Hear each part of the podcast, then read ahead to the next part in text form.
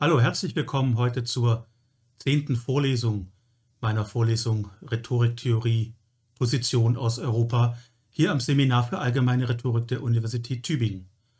Heute geht es wieder um das Verhältnis von Rhetorik und Philosophie. Ähm, Im Zentrum steht ein italienischer Theoretiker, der allerdings überwiegend in Deutschland gearbeitet hat und auch überwiegend auf Deutsch publiziert hat, Ernesto Grassi. Und sein Buch Macht des Bildes, Ohnmacht der rationalen Sprache. Und wenn man dann nochmal anguckt, welche Rolle hat eigentlich Grassi? Es gibt im Wesentlichen, würde ich sagen, in Deutschland drei Philosophen, die so eine Affinität zur Rhetorik haben, die wesentlichen Beiträge zu einer Philosophie der Rhetorik oder rhetorischen Philosophie, wie immer man das bezeichnen möchte, geliefert haben. Das ist Hans-Georg Gadamer, den haben wir ja schon kennengelernt im Laufe der Vorlesung mit dem Verhältnis von Rhetorik und Hermeneutik. Unten, oben rechts Hans Blumberg mit seiner Anthropologie, ne, die Rhetorik, die sozusagen äh, kompensatorisch wirkt, eintritt, äh, um den Mensch als Mängelwesen sozusagen funktionieren zu lassen, die Gesellschaft funktionieren zu lassen, als kompensatorisches Mittel und eben oben links Ernesto Grassi. Die drei kannten sich auch, haben sich aber in ihren Schriften, muss man sagen, gelehrt ignoriert. Äh, wie immer einige Worte zur Biografie am Anfang. Äh, Ernesto Grassi ist, wie gesagt, Italiener, ist in Mailand geboren, hat auch dort studiert, promoviert und wechselt dann 1928 nach Deutschland, nach Frankfurt, nach Freiburg zu Martin Heidegger. Also eine ähnliche Situation wie bei Hans-Georg Gadamer, ähnliches Alter, eine ähnliche sozusagen Bildungserfahrung, die in der Generation ähm, gar nicht so untypisch war für Philosophiestudierende.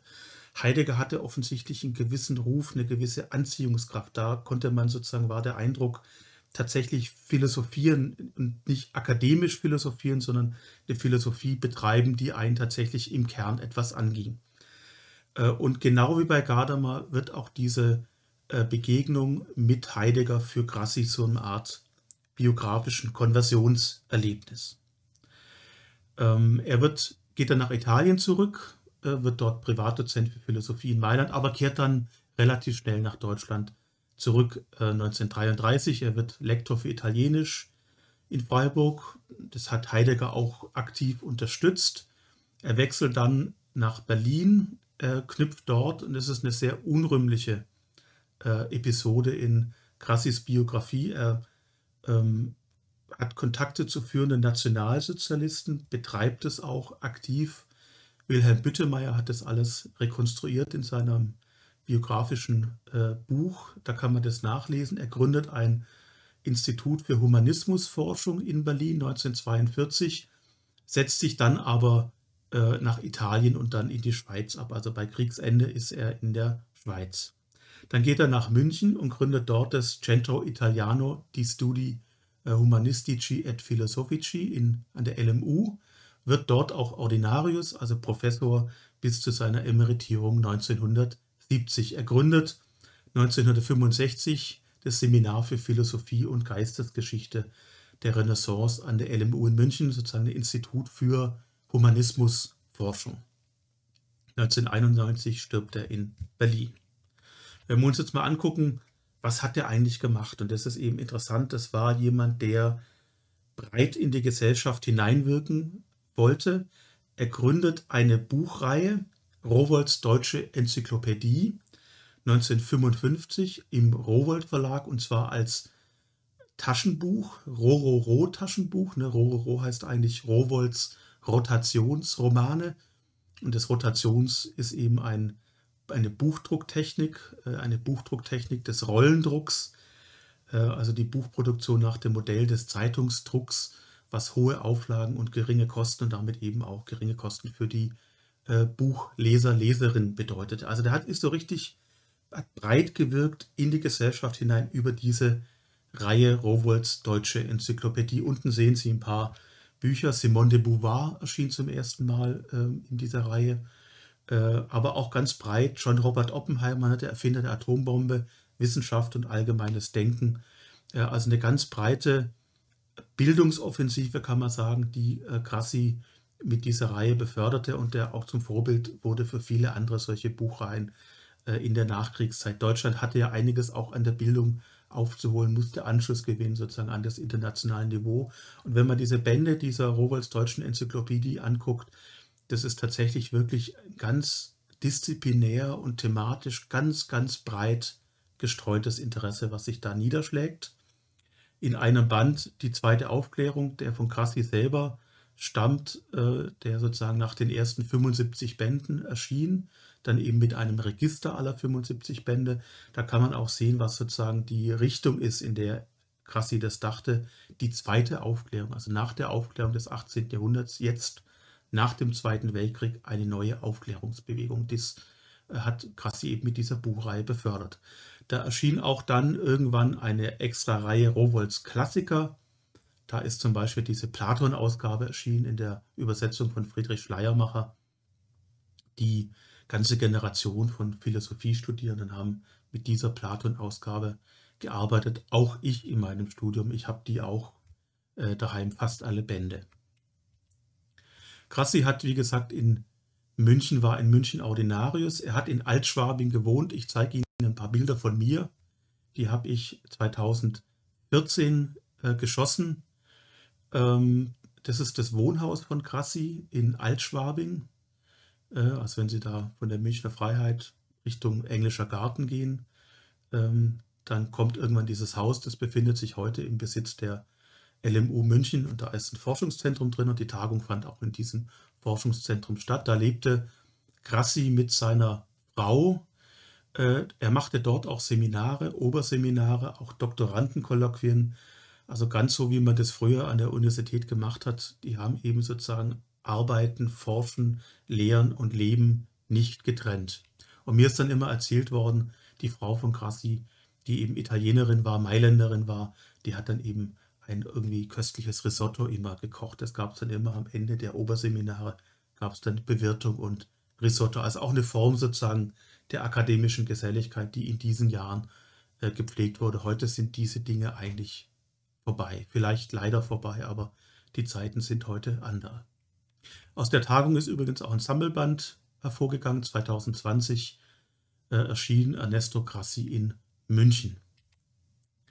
Er hat eine ganze Reihe natürlich von Büchern geschrieben. Ähm, ich nenne hier nur drei davon, drei, die einen rhetorischen Schwerpunkt haben. Kunst und Mythos, dann das mittlere Buch Macht des Bildes, Ohnmacht der rationalen Sprache äh, und die Macht der Fantasie, äh, ein späteres Werk von ihm. Und an diesen Titeln kann man schon absehen, eine Rhetorik spielt eine Rolle, Philosophie spielt eine Rolle Kunst spielt eine Rolle, also auch die Idee, dass man in der Lektüre von Kunstwerken sozusagen tiefe Einsichten bekommen kann. Das hat Grassi vermutlich von Heidegger, weil Heidegger zum Beispiel mit Hölderlin ganz anders, ganz, ganz ähnlich vorgeht. Äh, und auch die Idee, dass der Mythos, also das Archaische, eine besondere Form sozusagen ja, der Wahrheit, auf jeden Fall der Bedeutsamkeit hat. Und ich werde mich heute auf dieses mittlere Buch konzentrieren. Und wenn man da sieht, wenn man das durchblättert, dann sieht man, da, da gibt es Interpretationen von Reden zum Beispiel. Die Helena-Rede von Gorgias wird interpretiert.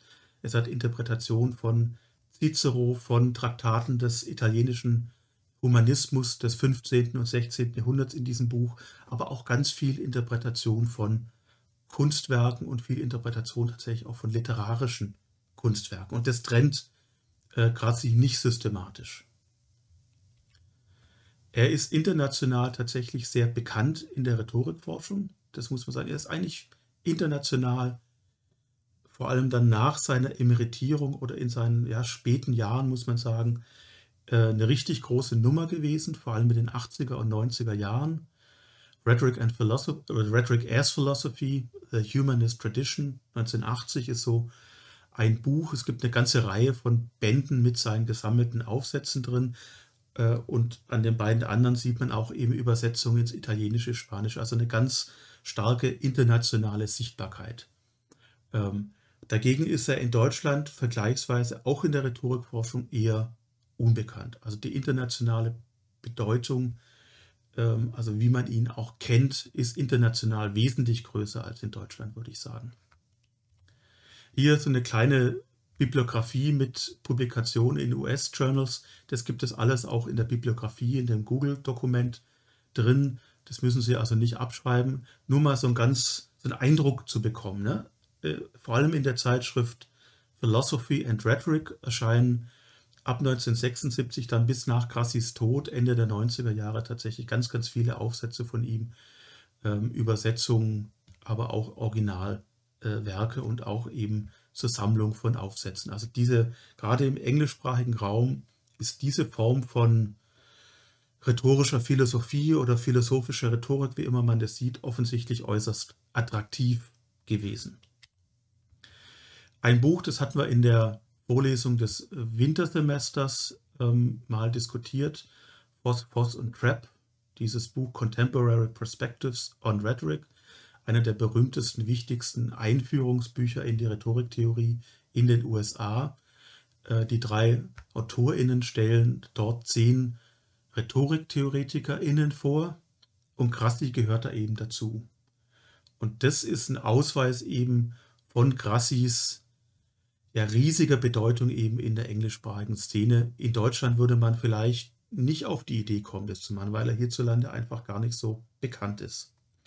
Da ist so eine ja, Charakteristik seiner Werke drin und am Ende dieses, dieses Chapters ähm, auch so eine Einschätzung seiner Bedeutung für die Rhetorikforschung. Und da wird eben gesagt, ja, er ist eben wichtig, weil er die humanistische Tradition und die humanistische Philosophie rehabilitiert also die Philosophie eben des italienischen Renaissance-Humanismus des 15. und 16. Jahrhunderts, das bringt er neu ins Spiel. Ähm, dann ist er sozusagen ähm, attraktiv in diesem Kontext, weil er so universelle Wahrheiten ablehnt, das werden wir nachher noch sehen. Äh, er betont ganz, ganz stark die also Fragen der menschlichen Kreativität, die Kreativität des Ingeniums, die schöpferischen Fertigkeiten des Menschen und alles, was sozusagen auf der nicht rationalen Seite angesiedelt ist. Das werden wir gleich noch äh, etwas genauer sehen. Also das Nicht-Rationale am Menschen, das interessiert ihn und das interessiert eben auch die Rhetoriktheoretikerinnen in den USA. Dann sagen Phosphos und Trapp, ja, diese Gegenwartsorientierung Krassi, die Kritik eben an der Dominanz eines Weltbildes, eines philosophischen Weltbildes, was nur von der Vernunft dominiert ist, das ist attraktiv. Die Bedeutung menschlicher Interaktion äh, wird dort in den Blick genommen.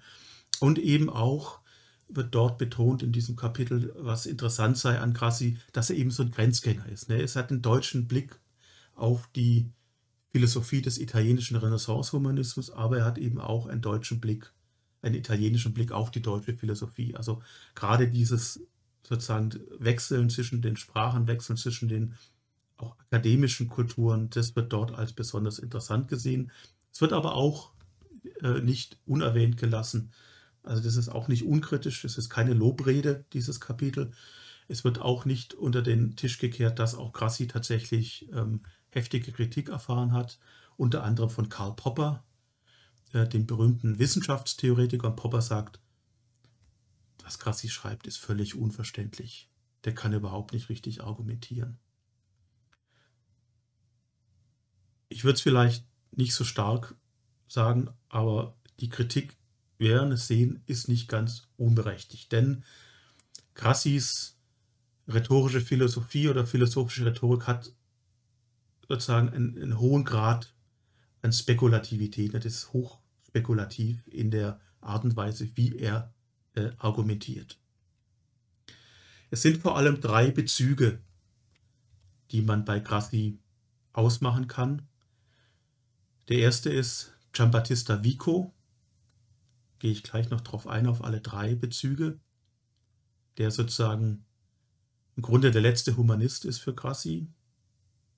Das zweite ist der Bezug zur Rhetorik, die Rehabilitierung der Rhetorik, das neu ins Spiel bringen der Rhetorik innerhalb der Philosophie.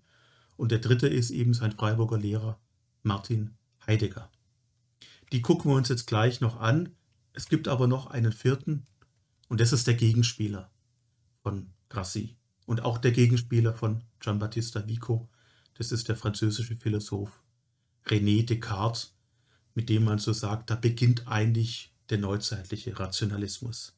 Also dieser Gegensatz Vico-Descartes, der ist ganz, ganz stark bei äh, Grassi. Gucken wir uns Vico an. Wer war Giambattista Vico? Vico war Rhetoriker. Er hatte einen Lehrstuhl für Rhetorik in Neapel in Italien seit 1697. Er hat ein wichtiges Buch geschrieben. Das lesen wir auch bei uns in dem Seminar äh, Historische Rhetorik, in dem Aufbaumodul. Teile daraus, De Nostri Temporis Studiorum Ratione, über die Methode der Studien unserer Zeit. Das ist also sozusagen eine äh, bildungsreformerische Schrift, werde ich gleich noch eingehen, seine Antrittsvorlesung zugleich auch. Und dann sein philosophisches Hauptwerk ist die, dann in italienischer Sprache, ist die Scienza Nuova, die neue Wissenschaft, wo sozusagen das ein, ein, ein radikales Gegenprogramm zum äh, Rationalismus formuliert wird. Also er ist Kritiker von René Descartes. Er plädiert für die Topik, äh, für eine Korrektur des kartesianischen Kritizismus heißt es immer äh, bei ihm, also die Idee, äh, dass man Descartes nicht sozusagen widerlegen soll, aber dass das extrem einseitig ist, was Descartes sozusagen in seiner skeptischen Haltung auch ähm, ähm, vorschlägt.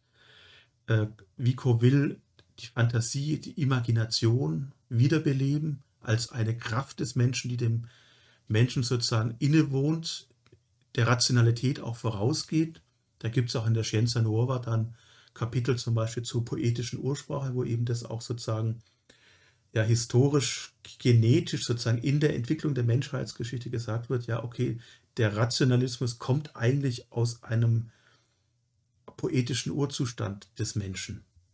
Ähm, das heißt, wir müssen da auch wieder zurückgehen und der Mensch ist sozusagen nicht komplett, ohne auch diese poetische Seite ähm, äh, berücksichtigen zu können in der Philosophie. Also auch da Ingenium spielt eine große Rolle. Äh, auch die Fähigkeit des Menschen, ja, Metaphern bilden zu können tatsächlich. Intuition, Erinnerung, Memoria spielt eine Rolle und der wird natürlich dann für Ernesto Grassi sozusagen zum Kronzeugen einer antirationalistischen Philosophie, die das Bild und das Rhetorische retten möchte. Grassi schreibt eben in dem Buch Macht des Bildes Vicos Verteidigung einer ingeniösen Philosophie, in der Pathos und philosophische Einsicht eins sind, das ist im Rationalismus unmöglich. Stellt die letzte Aktualisierung der humanistischen Tradition dar, bevor sie durch den Rationalismus und durch die rationalistische Philosophie endgültig entwertet wurde. Und historisch muss man natürlich, also zeitlich muss man natürlich sagen, Descartes ist knapp 100 Jahre, bisschen weniger, vor Vico. Also historisch ist sozusagen Vico deshalb interessant, weil er jemand ist, der schon sozusagen den Humanismus verteidigt in Kenntnis des Rationalismus. Deswegen ist der Vico interessant ähm, weil er sozusagen schon den Descartes kennt. Weiter heißt es bei Grassi, das Wissen um den einheitlichen Grund von Pathos und Logos, der Quelle jedes wahren Philosophierens, Bilder sind die Quelle des Philosophierens, entstammt, wurde vom neuzeitlichen Rationalismus zerstört. Also das ist sozusagen die Zerstörungskraft von Descartes. Und da muss man dahinter zurück, letztlich sagt Grassi. Wenn das Problem der Philosophie identisch ist mit dem des Wissens. Wenn Wissen andererseits darin besteht, dass wir ihre Behauptungen auf einen ursprünglichen Grund, also sozusagen auf ein erstes Prinzip zurückführen, so spielen für diesen rationalen Prozess pathetische Momente und daher auch die Einflüsse der Bilder, der Fantasie, der Kunst überhaupt keine Rolle mehr. Ja, sie erscheinen nur als Momente, die den rationalen Prozess stören. Und genau dahin möchte Grassi zurückgehen, zu Kunst, zu Fantasie, zu den Bildern, zur Bildlichkeit, um eben sozusagen eine Korrektur, eine grundlegende Korrektur eines als einseitig verstandenen Rationalismus betreiben zu können. Rhetorik fügt sich da gut ein, denn Descartes, John Locke, aber auch Hobbes und andere frühneuzeitliche Philosophen sind zugleich große Rhetorikkritiker, und ein Punkt, der immer wieder kommt dort, ist, dass Figuralität und Metaphorizität, sozusagen was als ein Zentrum der Rhetorik verstanden wird, die Erkenntnis behindern und dass man aufgrund der Topik ohnehin nicht zu Wahrheiten kommt. Und wenn die Rhetorik legitim ist bei diesen Philosophen, dann eigentlich nur zur Vermittlung von Wissen, also sozusagen, wir würden heute sagen, zur Wissenschaftskommunikation. Die Rhetorik ist also sozusagen sekundär, sie agiert nicht auf Höhe der Philosophie. Und da ist Grassis Gegenposition dann interessant, das werden wir dann noch ein bisschen genauer sehen. Die Rhetorik geht für Grassi der Philosophie voraus. Sie ist das Fundament der Philosophie. Ne, das ist ja auch der Titel dieses Buches, ähm, was sich dieses englischen Buches Rhetoric as Philosophy, also im Grunde die eigentliche Philosophie ist die Rhetorik, äh, die rhetorische Sprache, also die figurale, metaphorische, bildliche Sprache stellt sozusagen die Archai, die Prinzipien, den Urgrund des Seins. Das sind eben diese ersten Prinzipien des Menschen vor und die sind eben nur zugänglich im Modus der metaphorischen Rede und im Modus des Erzählens des Mythos eben sozusagen der ursprünglichen Geschichten, der Ursprungsgeschichten. Das heißt, es gibt etwas vor dem Rationalismus und das ist wichtig und das ist zu rehabilitieren. Die rhetorische Sprache ist die eben eine Form der ursprünglichen Bildlichkeit für Grassi. Und da nobilitiert er natürlich den Rhetorikbegriff. Ne, anders als bei Aristoteles, wo man sagen kann, es gibt sozusagen eine sektorale Zuständigkeit der Rhetorik. Ne, nämlich in dem Sinne, ähm, dass es eben Bereiche des Wissens gibt, wo man gar kein wirkliches Wissen haben kann, nämlich all das, was veränderlich ist. Handlungen von Menschen, sagt Aristoteles da habe ich gar kein wirkliches Wissen. Äh, da kann man sagen, bei Aristoteles gibt es dann so eine sektorale Aufgabenverteilung, wo eben die Rhetorik ihren, ihre Position hat, für bestimmte Fragestellungen zuständig ist, auch für bestimmte Modi der Kommunikation zuständig ist. Äh, hier bei Grassi gibt es aber sozusagen eine, eine Nobilitierung, also die Rhetorik wird über die Philosophie gestellt. Heidegger, klar, war Grassis akademischer Lehrer und er hat in vielem, das müsste man aber auch tatsächlich noch genauer mal erforschen, da gibt es keine gute Literatur wirklich zu. Ähm, auch Heidegger hat in seinen Hölderlin-Interpretationen und sozusagen auch, das ist auch schon früh ein Thema, ähm, das poetische Wort als sozusagen etwas aufgefasst, wo man so eine Form der Ursprünglichkeit identifizieren kann. Heidegger selber, wenn es um Vico geht, nennt Vico selber in seinen Werken nicht. Äh, Grassi kritisiert sogar auch Heidegger. Also das Verhältnis ist zwar ein Verhältnis von Lehrer und Schüler, aber es ist ein Verhältnis, was auch, was auch durch Kritik gekennzeichnet ist.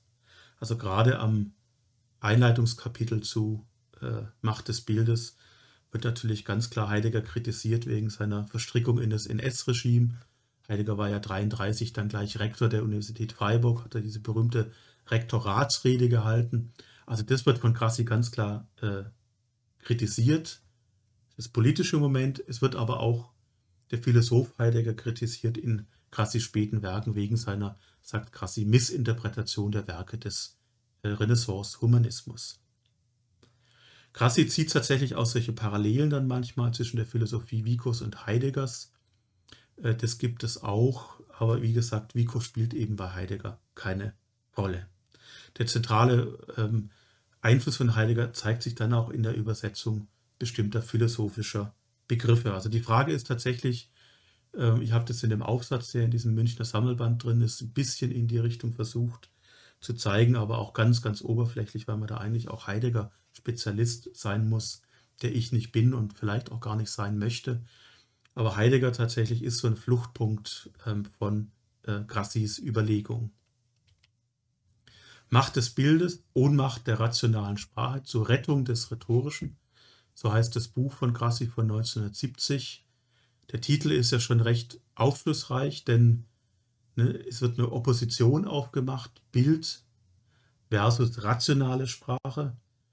Und Bild heißt eigentlich Bildlichkeit der Sprache. Also es geht jetzt nicht um Gemälde oder sowas, nicht vordergründig jedenfalls, sondern Bild heißt Bildlichkeit, Metaphorizität der Sprache und die rationale Sprache ist ohnmächtig, ne? Ohnmacht der rationalen Sprache. Das heißt, es wird hier auch eine Hierarchie, eine Wertung eingezogen.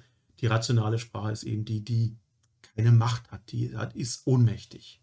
Und das Rhetorische dann ist eine Rettungsfigur, aber Grassis Werk ist auch eine Rettung des Rhetorischen. Ich zitiere seitdem Descartes die humanistischen Fächer von der Philosophie ausgeschlossen hat, wird das Problem des Bildes von philosophischen Erörterungen nicht nur außer Acht gelassen, sondern ausgeschlossen. Der Prozess, der aus der Entdeckung eines ersten Wahren abgeleitet wird, kann nur einen rationalen Charakter haben. So ist es geschehen, dass mit dem allgemein bei Descartes angesetzten Beginn des modernen Denkens rationales, das heißt wissenschaftliches und pathetisches, das heißt rhetorisches Reden getrennt wurden und die Redekunst, die bildhafte Sprache von den philosophischen Wissenschaften ausgeschlossen wurden. Na klar, das ist, Philosophie arbeitet, ist auch Arbeit am Begriff, Arbeit an der Abstraktion. Und Grassi sagt eben, auch mit diesem Prozess sozusagen ist eben auch eine Verlustgeschichte mit äh, eingeschrieben in der Aufstiegsgeschichte des Rationalismus und die muss man korrigieren. Das heißt, wenn wir jetzt sehen, Grassis Rhetorikbegriff, es ist ganz klar, worum geht es nicht? Es geht nicht um Kommunikation, anders als bei Aristoteles. Es geht nicht um Wahrscheinlichkeiten, es geht nicht um Argumentation, es geht auch nicht letztlich um Topic, sondern es geht um Figuralität, es geht um Metaphorizität, es geht um Pathos, also um Affekte, um Emotionen und all das wird im Grunde miteinander identifiziert. Das heißt, der Rhetorikbegriff ist auch nicht sehr scharf bei Grassi. Äh, aber er hat eben nichts mit Kommunikation in dem Sinne, mit Persuasion äh, zu tun. Das ist nicht der Fluchtpunkt von Grassis, äh, äh, also Rehabilitation des Rhetorischen. Und da ist eben die humanistische Philosophie des, also des italienischen Humanismus, bietet für Grassi da Modelle. Äh, er hat auch ein, eine Einführung in die humanistische Philosophie geschrieben. Das ist auch eines, ein Standardwerk bis heute.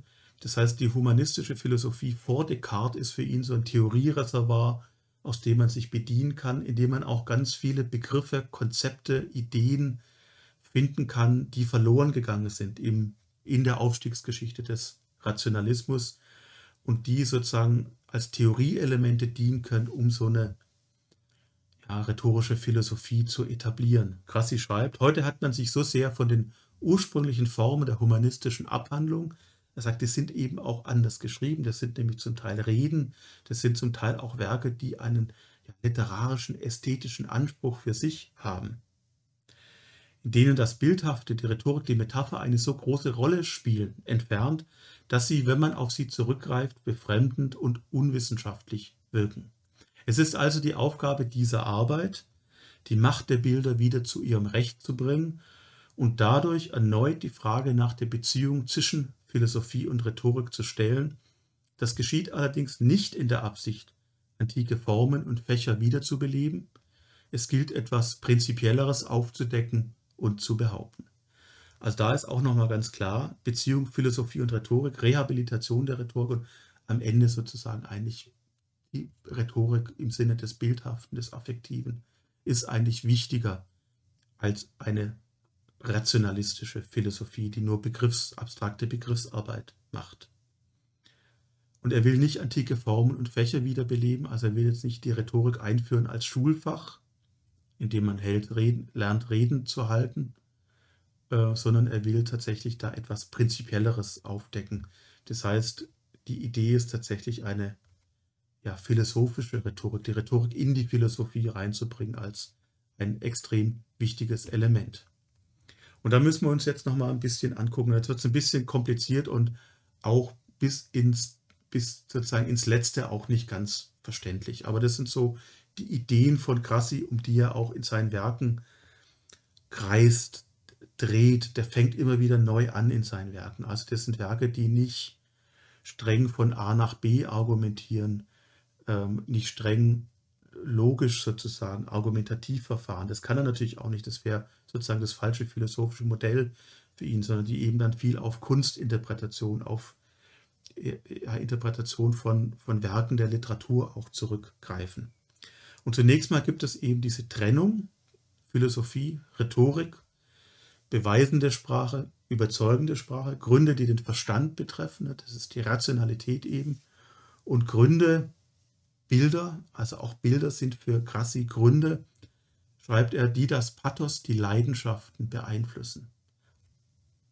Da geht es nicht um Gründe als Argumente, sondern Gründe im Sinne der Beeinflussung. Und diese beiden sozusagen Stränge, die will er zusammenführen.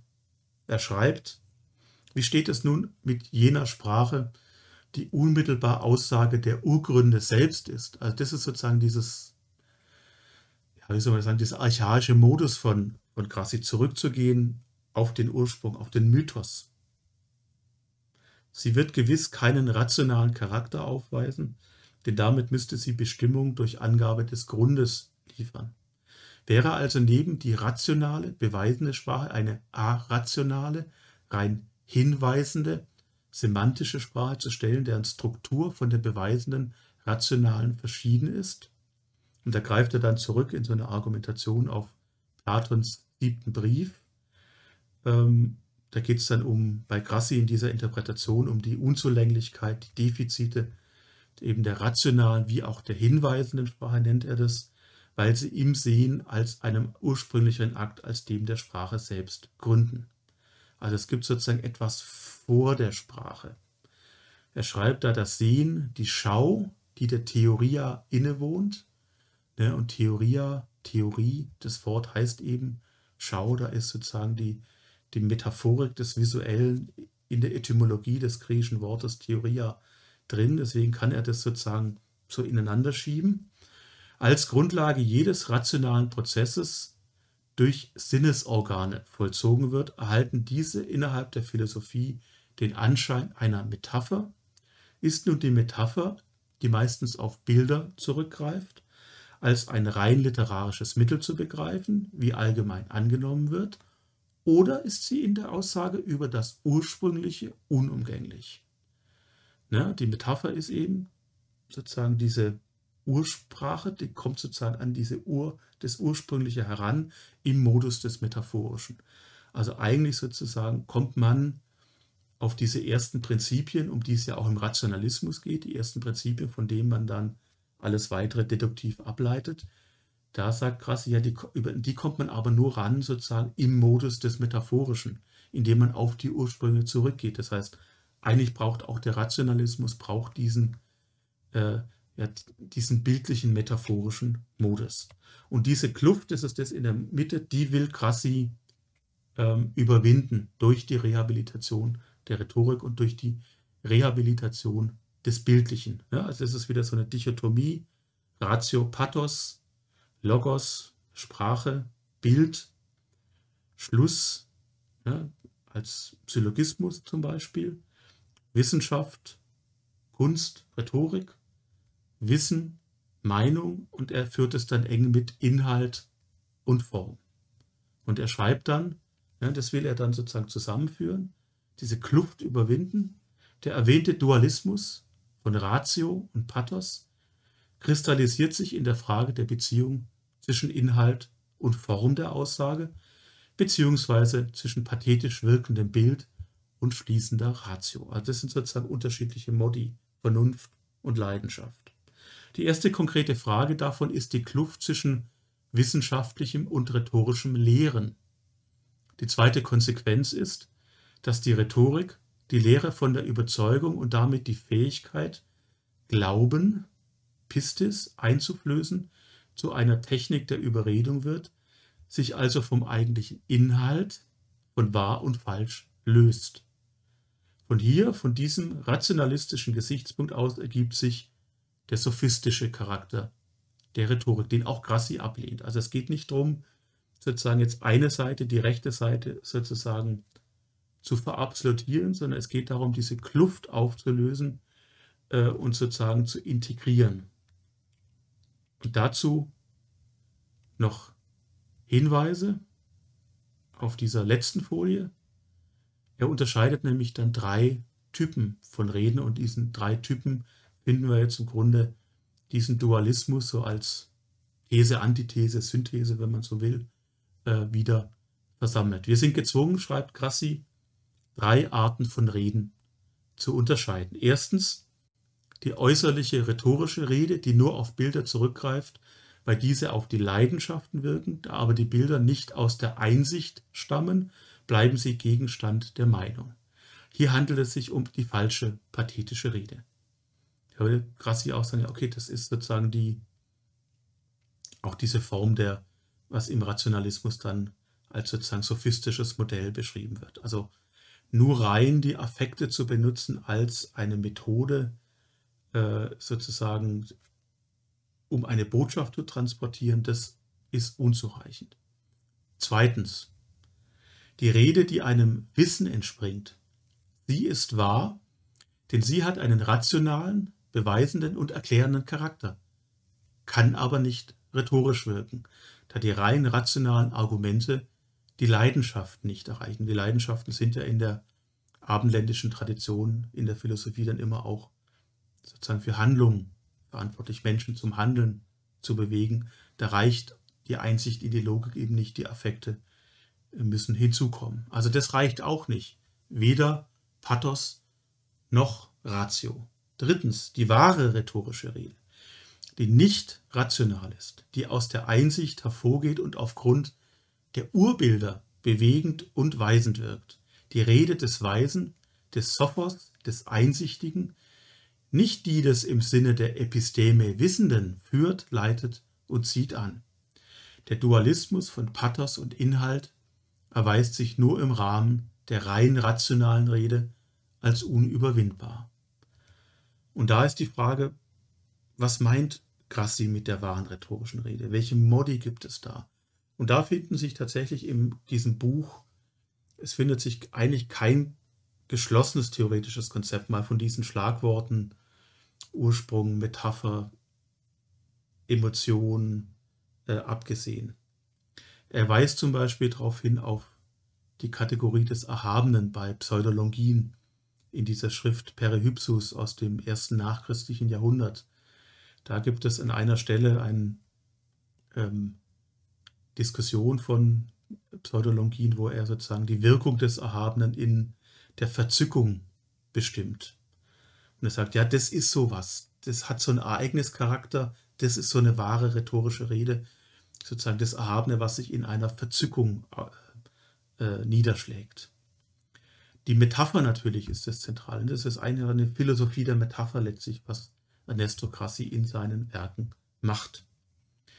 Er sagt nämlich, die Findung der Archai, also dieser ersten, der Urbilder, geschieht plötzlich. Also das ist auch etwas, was gar nicht in einem sozusagen planbaren Prozess herbeizuführen ist. Denn da ist eben das Ingenium ganz zentral, die Kreativität des Menschen äh, ganz zentral, das letztlich eben nicht in einen Prozess, in einen planbaren, kalkulierenden, rationalen Prozess überführen. Die Urtypen sind, sagt Grassi, nur bildhaft einzusehen und auszudrücken. Die Metapher erweist sich unter diesem Aspekt als der höchste Ausdruck der philosophischen Aussage. Der höchste Ausdruck der philosophischen Aussage. Und damit natürlich, wenn man so will, gibt es eine totale Verkehrung des Modells, äh, des sozusagen abendländischen Rationalismus, wo es darum ging, die Austreibung des Metaphorischen, die Austreibung der Rhetorik aus der philosophischen Rede. Und da sagt Grassi, nein, nein, die muss rein, weil nur über die rhetorische Rede, die als was Metaphorisches, Bildliches, Figurales und damit Ursprüngliches begriffen wird, nur die kann uns sozusagen zu, zur Wahrheit und zur Erkenntnis sozusagen der Wahrheit äh, dann führen. Daran sieht man schon, glaube ich, dass das natürlich ein gewisser Weise ein hochspekulatives Konzept ist. Ein Konzept, äh, was eben stark sich von Heidegger auch speist. Das müsste man, wie gesagt, nochmal etwas genauer ausführen. Ähm, aber was doch, und das ist das Verdienst, würde ich schon auch sagen, von Ernesto Crassi, was doch auch sagt, das Metaphorische ist etwas, was sozusagen aus der Philosophie auch nicht zu tilgen ist. Und da ergeben sich auch wiederum so Querverbindungen, denen man auch mal nachgehen müsste zu Hans Blumberg, zu Hans Blumbergs äh, Paradigmen zu einer Metaphorologie, wo eben auch äh, Blumberg sozusagen die Ansicht vertritt. Es gibt eben sozusagen einen, einen Restbestand an Metaphorizität, auch in der philosophischen Begriffssprache. Also es gibt sozusagen einen, ja, einen Restbestand, eine, eine, eine Schwelle sozusagen, die man in der Abstraktion nicht überschreiten kann. Und das hat Bloomberg tatsächlich an ganz, ganz vielen so metaphorologischen Einzelstudien äh, versucht zu zeigen. Ähm, zur nackten Wahrheit als Metapher, zur Licht als Metapher, zu den Eisbergen, Strömen und Flüssen. Da gibt es eine ganze Reihe von äh, Werken von Hans Blumenberg und da liegt mir, scheint mir doch so eine Art von ja, Affinität zu liegen. Man müsste überlegen, wie weit diese Affinität geht. Bloomberg ist eins mit Sicherheit nicht. Das ist ein Heideggerianer. Das auf keinen Fall. Aber es gibt sozusagen da doch eine Art Affinität. Auch übrigens darin, dass auch Bloomberg in den Paradigmen zu einer Metaphorologie 1960 ist. Das heißt, es ist auch im Wesentlichen diese Zeit äh, auch auf Giambattista Vico zu sprechen kommt. Auch in der ganz ähnlichen Denkfigur Vico sozusagen als der Kronzeuge dieser Rehabilitation des Metaphorischen, der Rehabilitation des Rhetorischen in der Philosophie. So viel zu Ernesto Grassi. Äh, eine Sitzung bleibt uns noch in der nächsten Woche. Da geht es um das Verhältnis von Rhetorik und Politik, politischer Theorie. Für heute bleibe ich wie immer mit herzlichem Dank fürs Zuschauen, fürs Zuhören. Äh, bleiben Sie gesund und wie immer bis zur nächsten Woche. Tschüss.